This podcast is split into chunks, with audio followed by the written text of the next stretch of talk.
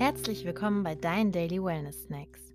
Kurze Tipps, Tricks und Gedanken rund um das Thema Achtsamkeit, Wohlbefinden und gutes Leben, die du ganz einfach in deinen Alltag integrieren kannst.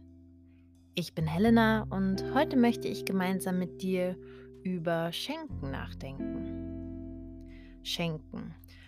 Nun ja, gerade in der Weihnachtszeit, an Geburtstagen oder Jahrestagen ist ein ganz besonderes Thema, das zumindest mich jedes Jahr öfter mal in Stress verfallen lässt. Ich schenke aber eigentlich richtig, richtig gern. Ich liebe es, schöne, praktische, lustige, aber vor allem doch passende Dinge für meine Lieben zu finden. Denn darum soll es beim Schenken doch eigentlich gehen. Etwas zu finden, von dem wir uns ziemlich sicher sind, dass es die andere Person in irgendeiner Weise berührt. Und gleichzeitig macht es aber genau das auch ziemlich herausfordernd. Als Kind war das alles relativ einfach.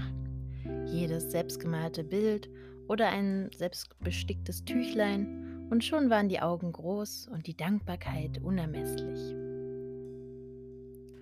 Heute ist das allerdings alles gar nicht mehr so leicht. Irgendwie besitzen wir eh schon alles und trotzdem soll das Geschenk originell sein und am besten die Verbindung widerspiegeln, die man zur beschenkten Person hat.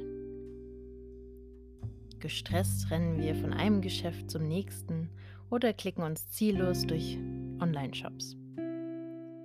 Und letztlich gibt man sich dann am Ende doch mit den Klassikern zufrieden. Eine Kinokarte, Gutscheine oder irgendwelcher Dekokram. Hauptsache, man hat dann etwas in der Hand. Mit den zwei Gedanken in der heutigen Folge kannst du verhindern, dass Konsum oder unangenehme Gefühle dein Schenken überlagern und außerdem richtig gute Geschenke finden, statt gestresst und völlig erschöpft davon zu sein. Als ersten Impuls möchte ich die Verbindung von Achtsamkeit und Schenken kurz beleuchten. Achtsamkeit, das heißt präsent sein, da zu sein, sich nicht ablenken zu lassen. Häufig ist die gemeinsame Zeit das Allerwertvollste, das wir haben und was du einer anderen Person geben kannst. Aufs Schenken angewandt bedeutet das, die gemeinsame Zeit in den Mittelpunkt des Geschenks zu stellen. Ob nun eine gemeinsame Reise nach Rom oder ein Besuch im Planetarium nächstes Wochenende. Die beschenkte Person wird sich darüber freuen, etwas gemeinsam zu unternehmen. Denn gute Gespräche und ein gemeinsames Erlebnis, das sind oft die schönsten Geschenke überhaupt. Ein zweiter Ansatz, bewusst zu schenken, ist, den anderen in seinen Zielen und Entwicklungen zu fördern. Wenn wir wissen, was sich die zu beschenkende Person schon immer vornehmen wollte, dann können wir mit unserem Geschenk für einen Anstoß sorgen. Das können zum Beispiel Tanzschuhe für einen schon lange vorgenommenen Tanzkurs sein, Knieschoner für den Einstieg ins Roller Derby oder ein Mikrofon für einen begeisterten Podcast-Fan. Mit unserem Geschenk können wir die Träume unserer Liebsten ins Hier und Jetzt holen und die Einstiegshürden senken, einen Anstoß geben.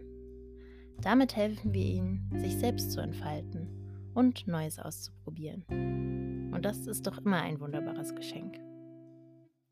Also frag dich bei der nächsten Schenkgelegenheit doch lieber, wie kann ich mit dieser Person bewusst Zeit verbringen? Oder wie kann ich dieser Person in ihrer Entwicklung helfen, anstatt was kann oder möchte ich mehr leisten?